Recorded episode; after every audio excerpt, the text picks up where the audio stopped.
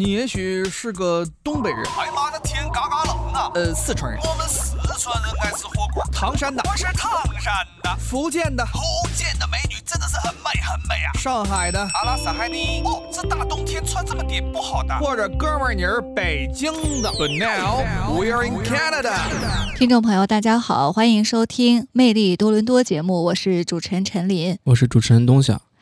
我们今天就是聊一点加拿大民生比较关键的医疗这个问题，因为最近也知道移民政策放开了嘛，那新移民过来之后，我们肯定最关注，也是说实话，加拿大最吸引人的一点就是说是这个医疗公共医疗问题。对对，很多人都来问，说是加拿大的这个医疗保险使用了之后，你的就就医是不是真的就是全部都免费？那我们今天其实可以就这个问题跟大家讨论或者科普一下简单的一个问题。对对，像这个咱们加拿大的这个医疗保险，其实是很大部分这个都是免费的。你像是因为我们这边是有三种这个就医方式，一个就是你有自己的家庭医生，对吧？一个就是你有咱去这个急诊室。然后还有第三个就是这个，咱们就是如果你没有家庭医生的话，咱可以这个 walk in 去诊室。这三个其实都是来都是免费的啊。然后你包括咱们去医生，你说看病，然后首先就诊是免费，那其次买药免费嘛，咱也免费啊，也不需要花钱。但是重要的就是说它是，嗯，咱们医生的这个处方药，也就是他开出的处处方是免费的啊。那是非处方药，可能就是你需要自己去来付。但是有些省份其实它可能是会免除一部分费用。那我个人使用的话，我觉得其实还是挺方便的，对吧？加拿大的移民来了以后，我觉得就是去办一登录哈，首先办几张卡，对，就是驾照，然后健康卡，其实就是你刚才说的这个免费医疗。这健康卡非常重要。呃，我有一个朋友，就是他刚登录的一周内，他没有。还没有顾得上去办这个健康卡的时候，先生病了，手指头被门夹了，然后当时也是比较严重，就是流血有伤口，然后房东就把他紧急送到急诊室。包扎都处理完了之后，让他交三百块钱。你想，当时新移民来了，三百块钱是个不小的数额。然后他就很疑惑，他说：“我来的时候都告诉我说加拿大这个医疗是免费的，那看来不免费。”后来医生跟他解释说：“因为你的健康卡还没有生效，那么在这个卡没有生效之前，那你的这个费用都是要自担的。没错。那么真的要收费的时候，其实加拿大的医疗也并不便宜。对对，这个就是呃很有共鸣，因为就是我前两天我室友。就是突然之间，就是可能他是属于新冠的后遗症嘛，然后可能就是突然喘不上气儿来了，啊，然后就赶紧把他送到急诊室了。那也是我第一次进加拿大的急诊室，然后最就是我室友他就只出示了一张健康卡，后面就没有任何费用了，包括任何检查、住院啊，然后药，甚至说，假如是因为我们当时是自己去的急诊室，甚至说你如果是救护车把你拉去的话，也是免费的，啊，而且跟大家普及一下，就是说，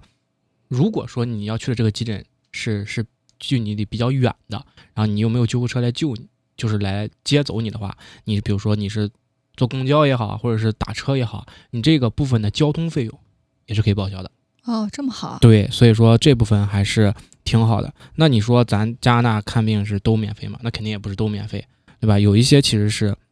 不是免费的。你像是美容手术，这就不免费，对吧？那但是你要正常手术，医生说你去。医院里看病，然后医生说你这个病情况是需要做手术，那这种手术肯定是免是免费的，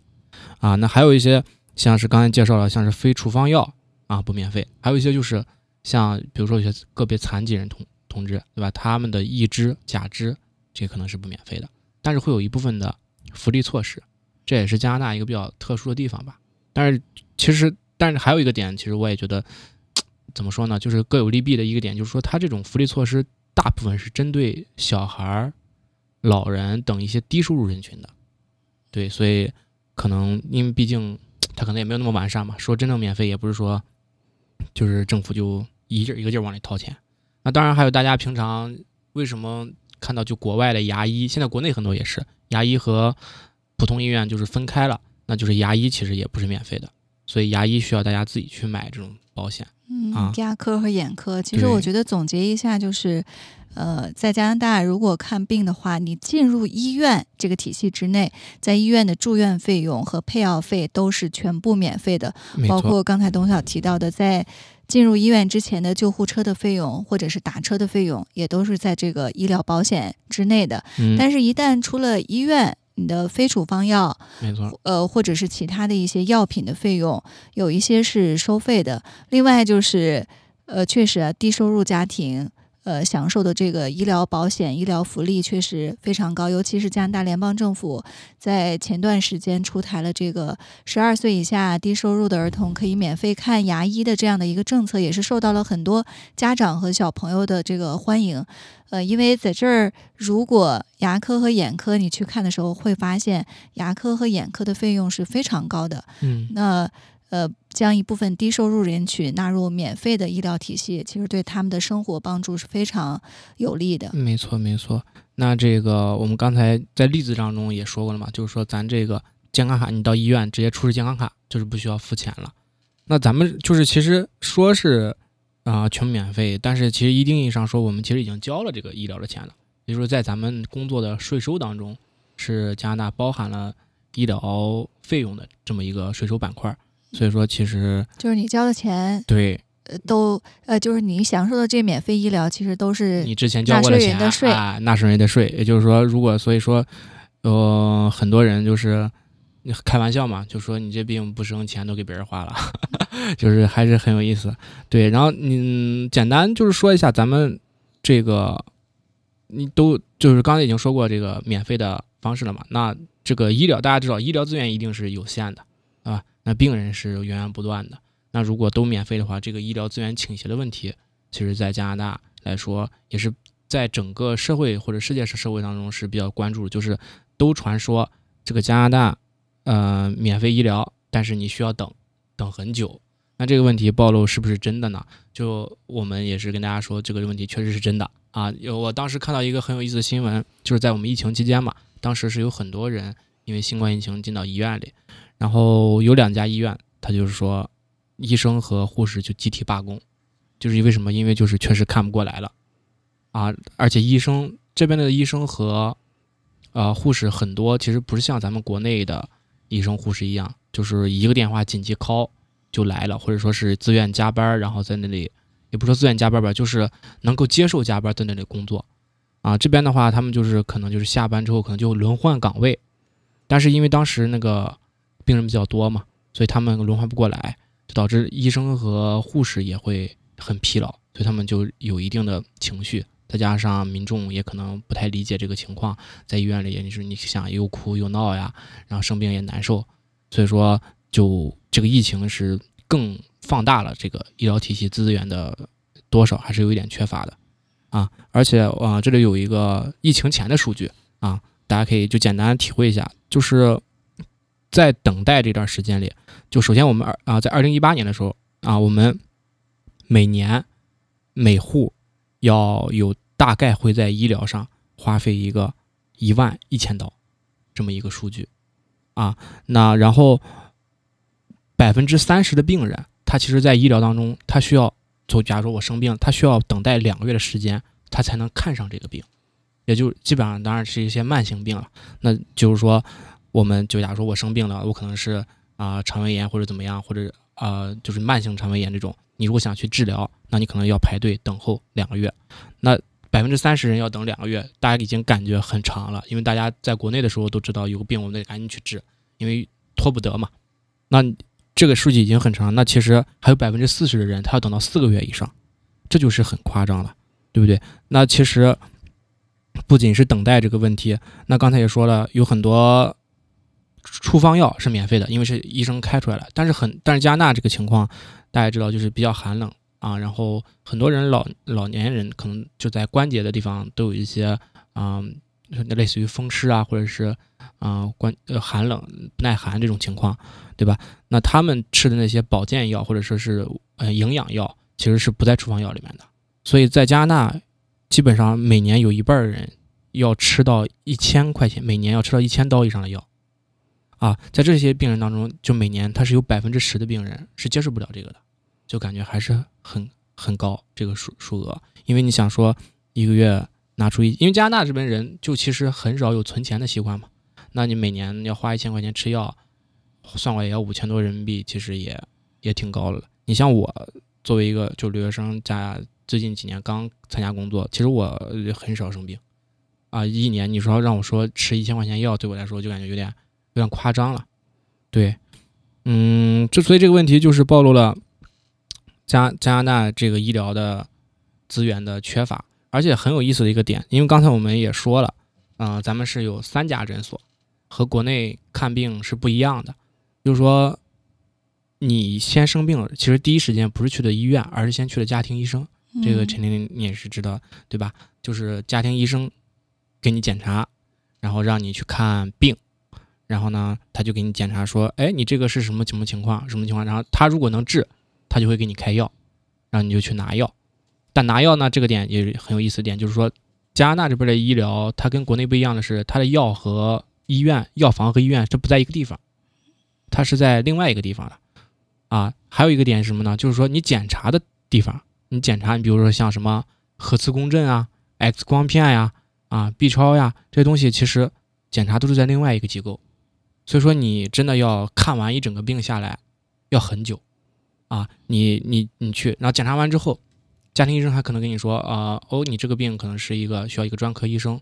那可能要去到啊、医院大医院找专门的医生。你这个时候就存在一个问题，家庭医生这个这个职位，它就是一个万金油的状态啊，就是说小病都能看，大病看不了。那我们中国人其实对于这种，在我们传统的理念当中，我们是相信，就是说是专门的人治专门的病这种，术业有专攻嘛。我们是不太相信这种万金油的状态的，因为其实我可以给大家举个例子，因为我自己经历过，就是说就经历过这个例子，我身边的人，就我一个朋友，他就是这样的，他自己大概是有一个数胆固醇是有一个数值是很高的，接近于啊、成人的两倍，然后家庭医生就是给他，然后给他开一堆这个检查，啊、就去跑，他就跑各种机构，整个检查过程需要完成两个星期，那已经是很长的一个检查过程了，因为你只是检做完检查拿到这个数据，还并没有把这个问题解决出来，对不对？然后他再拿着这个数据回到家庭医生那儿去看，家庭医生就说你这个是没什么问题，对，发现这个加拿大整个的这个医疗体系啊，说起来每一种制度没有十全十美的。对呃，可能你得到的一些都是在加拿大看病，或者你身边的朋友，呃，在加拿大就医有一些负面的这个呃负面的一些事情，呃，但是如果看加拿大的这个医疗体系，我觉得最吸引人的当然就是免费医疗。嗯当然，免费的背后呢，一是我们纳税人纳的税款，嗯，另外就是免费，那必不可少的就是等待时间。没错，那很多人都需要去就医的话，那么因为免费，所以这个时间就是比较的漫长。另外就是你说到这个家庭医生啊，可能我也有不同的这个想法，就很多人从中国来的移民，他们的第一感觉就是在这儿为什么会专专设一个你说家的庭医生，万金油这样的嗯一个家庭医生，事实上他是进行了一个分诊，就是如果一一些人出现的一些小问题、不紧急的情况，先到家庭医生这儿来咨询的话，就会避免对医院造成一定的人流的压力。没错没错，所以进行了一定的分流。当然，这个背后也是有利有弊啊。另外就是，呃，很多人可能在这个呃去进行开药或者是进行检检测是去，不同的地方。其实有的人看到的是。积极的一面，他认为这样的情况，那家庭医生和这药房就没有利益的联系。那有一些地方可能家庭医生、呃医生和这个医药代表或者医药公司有利益挂钩的话，人们可能也会对他们的这种行为产生啊一些质疑。，对，如果医生和家呃这个医药处方的这个药店是进行分离的，或者和一些检测机构是完全分离的，他们可以独立的做出诊断，这样就避免了国家医疗资源的浪费，同时也对这个呃避免了其中一些利益的。利益链的这些勾连，所以，可能很多人看这个加拿大的医疗体系，我觉得都是有利有弊，也是从不同的角度或者自己的体验，可能有不同的感受。没错，从这两个例子当中就可以看到，咱们对家庭医生的要求其实应该是很高的，他们要有一个独立判断这个疾病的能力。当然，他们肯定是有的，因为是已经当成拿到一个医生执照了嘛。那其实，那但是家庭医生你呃，它其实是跟我们急诊的医生有一个最大的区别是在于什么？是啊，我们医院的急诊医生他们是有经过一个实习期的，也就是他们在本科、研究生上完之后，他们大概有个一年到两年在急诊室有一个很漫长的接触不同病人的这么一个经历，这么一个经验。但是家庭医生呢，他是没有这个急诊的实习经历的，所以说这跟他是跟急诊医生有一个最大的不同的区别。所以说在这个啊、急诊或者是疾病的处理、紧急处理方面，那家庭医生是不如急诊医生的。当然，急诊医生，那我们既然讨论到急，就急诊医生，他肯定是在某些方面是要比家庭医生强的，对吧？刚才说了紧急处理状态，那我们说回到这个问题，就是说等待这个问题嘛。那嗯、你有一个疾病去到急诊是医生，等待的原则是什么？咱们这边等待原则就是说是你这个病越急，你越靠前。这个点跟咱国内不一样，咱国内就是挂号嘛，这个大家都知道，就是你排队越早，你就是说是啊、能看到这个病越早啊，所以说基本上是在这边你跟国内不同的是，你其实是有一个预约制。大家应该知道，在这边是啊、看病都是一个约的，你就是提前预约之后，然后来到医院，然后病人那个医生才会来接待你。那这个这样的话，我们其实可以看到了一个跟国内不同的一点，是这里的医生，呃，呀不是医生，这个医院环境是比国内要好很多的。呃，我在这边的医院，第一进去感到第一第一个怎么说感触吧，就是感觉这边的医院非常的干净、整洁，甚至还有杂志给你看。我就觉得嗯这是一个怎么说呢，也算是一个比较有人性关怀的一个地方吧。那不像咱们国内的医院，就是人特别多、嘈杂，然后挤在一起，这种这种情况，感觉对，其实因为那种情况下，对你的疾病或者是对你心身健康也不是一个特别有利的环境。所以我觉得这一点加拿大还是做的比较好的。就是像陈老陈老师刚才说的，就是因为导因为有分流，所以导致了就是这个医院的环境是非常好的啊。你包括嗯、这边的大夫和护士的这个也不能说是服务态度，就是说是这个问诊态度，或者是是对病人的这个态度，其实也是非常好，而且非常有人文关怀的。因为他们其实每天接受的病人的数量是有一定限制的，对，所以他们能够有充分的精力和心态去面对每一个病人，所以这一点来说还是比较好的。嗯，对，其实说来说去就是，呃，当然，呃，在中国和这个加拿大的医疗体系进行一些比较的话，可能大家都有不同的感受。那这边很多人就医之后发现，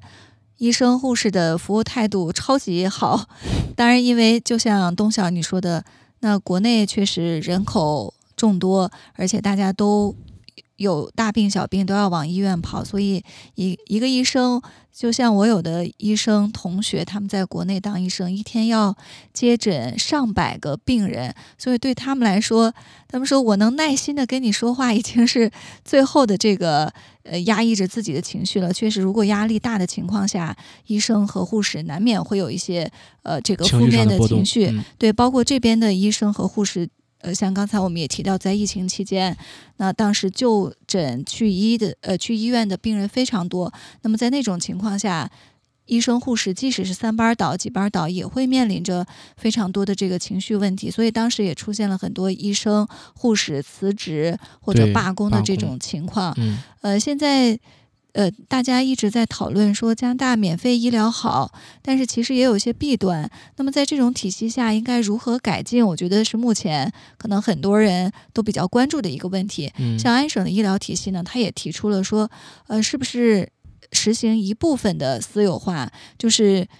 公立医院，当然你进到医院之后是全部免费的，但是因为等待时间过长，看专科医生的时间过长，那是不是也可以开辟另外一条通道？就是有一些人如果付费，他是不是就是及时的可以看到医生？那么这就是开辟了一个私呃私人医院这样的一个通，族医院，像学校一样，对公立和私立的分别。对，有点类似，可能就是解决了部分人。呃，因为排队时间过长而耽搁的这种情况，因为有一部分人他是愿意花这个钱，或者甚至是呃费用去来，因为来治疗自己的疾病。因为很多人他就因为我们的华，像我们的华人举例，很多人在这边感觉看病排不上队之后，就会宁愿坐飞机买上几千块钱、几千刀的机票回到国内去就诊。这种事情其实还是挺多的，因为感觉病还是比较急的。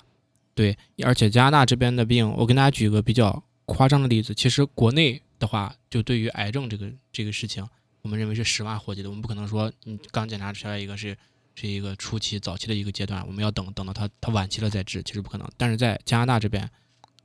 啊、他他是认为癌症和糖尿病是一样的，他是认为是一个慢性病，他认为可以等，所以这一点就还是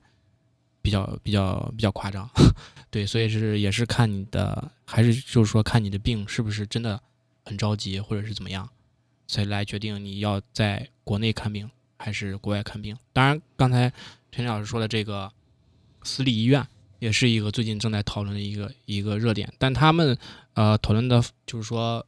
呃单一个顾虑担心就是在于它会不会在普通民众当中激起一个阶级对立，或者说是这个贫贫贫富差距上的一个矛盾。对资源的这个不对等，没错可，能大家就会说啊，有钱人那么就可以及时看到医生，那因为我没钱，是不是我只能呃在公立医院进行排队等候？所以政府在做出这样的一个决定的时候，也是需要慎重的考虑。当然，呃，更希望一个就是多元化的。一种就医体系可以满足不同人的需求，这嗯倒是解决目前啊，呃，无论是安省还是整个加拿大看病时间漫长的一个思路，我觉得也是呃可以进行一些思考和和探讨。探讨。还有一个问题，我觉得目前因为这几年大家也知道，呃，新移民呃就是登陆加拿大的比较多，所以现在也出现一个问题，就是很多人在。找不到家庭医生，在找家庭医生的时候呢，也需要排队等候。还有一个情况呢，就是很多人因为英语不好，所以他们急需，哎，我是不是可以找一个讲国语的家庭医生？那这种情况其实现在也是越来越多，所以呃，我们在这种呃，就是家庭医生资源紧缺的情况下，很多人也给大家提供了建议，说现在你是不是可以拿着谷歌翻译或者是其他的一些翻译器去看医生？这样的话也避免了这种沟通造成的误解，同时也可以给你寻找家庭医生的这个呃选择更广一些，因为你就不需要仅仅局限于只会讲国语的医生。没错，而且其实如果大家真的就是听不懂的话，其实跟大家讲一个啊、小窍门吧，也算是找家庭医生的小窍门。因为其实在，其实这个问题在国外同样也会产生，因为其实你像咱们，就像咱们是说中文的话，你去看到病，大夫跟你说一些很奇怪的术语，你也是听不明白的。所以这个问题其实，但是当然语言不通是比较严重的。我觉得大家如果真的就是说想找到一个华人医生的话，其实是可以，你先去找到一个 walk-in 的诊所。然后 walk-in 一般 walk-in 诊所，如果说他会先问你一个问题，就问你有没有家庭医生，啊，他如果说你如果没有，他会给你推荐一个，这个时候你就可以问一下，你说有没有你所知道的说中可以说到中文的这么一个家庭医生啊，你可以帮我推荐一个吗？他们如果是知道了，一般都会推荐给你的，所以这也是一个比较好的一个小窍门。所以大家如果真的想找到一个华华人的家庭医生，可以去 walk-in 诊所问一下，或者是问一下你现在已经有的家庭医生。当然，那个现在翻译软件也是慢慢的呃方便嘛。那现在包括手机上啊，或者是专门的翻译器，大家都是可以使用的。对，那其实是对我们就诊也是很方便的。而且其实有一些家庭医生的诊所，据我所知，他是自己可以会他他家庭医生不仅是有家庭医生，他有一个助手啊、就是一个实习医生啊。他很多诊所会为了照顾到刚刚这个情况，因为咱们华人的移民越来越多了嘛，他可能会为了照顾到这个情况，他的实习医生其实是可能是会讲华语的。而且大家去这里去见家庭医生，应该也知道，你第一次去家去见看病家庭医生的时候，其实有很呃大概率你见到第一个人其实是不是医生本人，而是他的那个实习医生，他会问你一些关于你的呃有没有遗传病史啊，有没有什么药物过敏啊，他会问你这个问题。所以当但是这个时候也跟大家建议一下，就是说你如果被问到这些问题，最好是拿个笔或者拿个本把它记下来，因为这之后可能会频繁问到这些问题。对，然后那这个点其实也呃，这个点也有很趣很有趣的一个地方，就是说跟国内不太一样的地方，就是说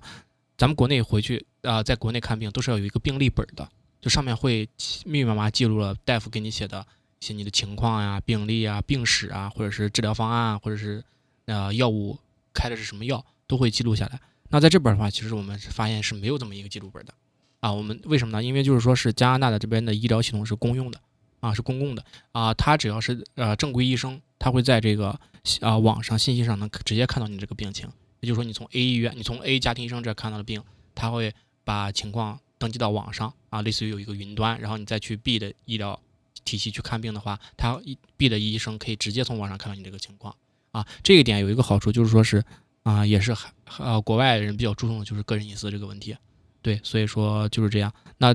这一点考虑的也就是说，大夫可能会很隐晦的告诉你你的病的情况，或者是通知你的家属，你是没办法从病历上看到这个情况的。对，很多嗯、华人也会有这个问题，就是可能看了一圈还没听明白自己到底是得了什么病。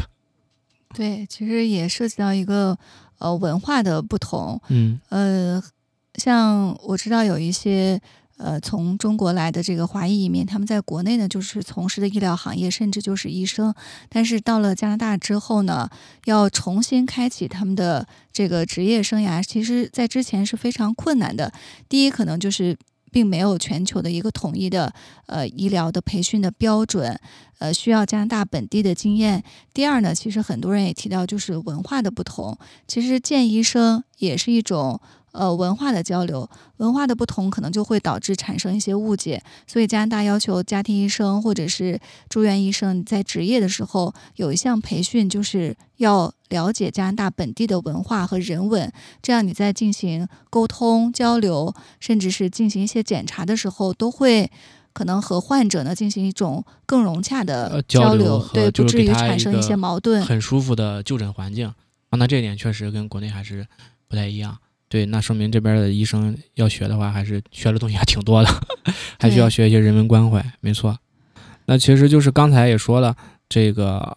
隐私问题嘛。那其实还、啊、这边的医院刚才啊，因为讨论过，就是说每天来接待的病人是固定的数量，所以这边的隐私问题还有一个比较体现，就是说你的看病的这么一个过程是不会被别人看到的。那，在国内，你像我经常在国内看病，因为我身体不好，小时候经常看病，我经常就是在那个护士的走廊或者是医院的走廊上就就就把屁屁露出来，就一针就扎上了，也也不在乎周围是不是有人。但这个情况在国外就是很你很少见，因为大家都是单独一个病房。啊，单独一个病房会有护士来进行给你看诊啊、问诊啊，就是这样一个问题。对，但是我觉得这一个问题其实，嗯，各有各的好处吧。那你像咱们国内，如果是这样的情况下，因为我在北京积水潭医院看过病，那个是个比较好的医院。对我当时也是啊，排队做手术，做骨头的手术。嗯，怎么说呢，也是排了很久的队伍，大概排了两个多月。那已经人多到就是说他会在走廊上给你加床。让你来住院，也就是说，那边的啊、咱们国内的大夫还是很，就是能他们能在力所能及的情况下，为你做到一个尽大的啊、尽可能大的一个帮助吧，算是对。那这边的医生其实，嗯、可能在就诊的时候，他可能呃怎么说呢，就是职业责任更稍微更多一些。对，对于这种嗯人文关怀的话，他可能要跟你。比较了解比较深，或者是他可能真的要达到一定的高度之后，啊，他也可能也 maybe 也会做这种事情。对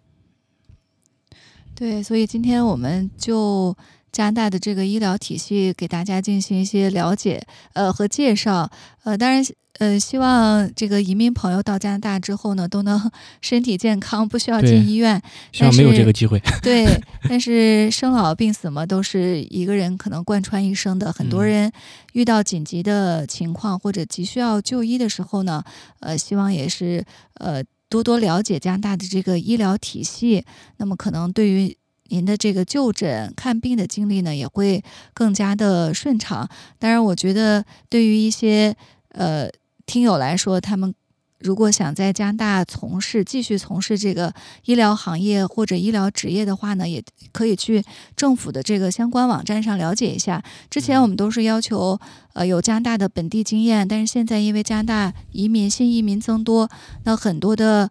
医务人员非常的匮乏。那么近几年呢，也是放宽了这个标准。呃，如果在 international 的这个国际呃这个医院啊，或者有些其他的国家的看诊呃看病这经个验也是可以对也是可以对他直放宽的接是这个经验标准，而不是说这个医疗水平的标准。对所以大家可以也可以放心这个问题。对，可以在加拿大进行一个注册医疗考试，那么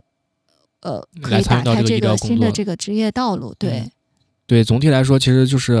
跟国内比和国外比，其实医疗都是，我觉得是没有百分之百优秀的医疗体系和医疗系统，只有适合自己自身国情的一个医疗系统。那大家就是都在进步嘛。对，那非常感谢听众朋友收听本期《魅力多伦多》，我们下期再见。谢谢大家。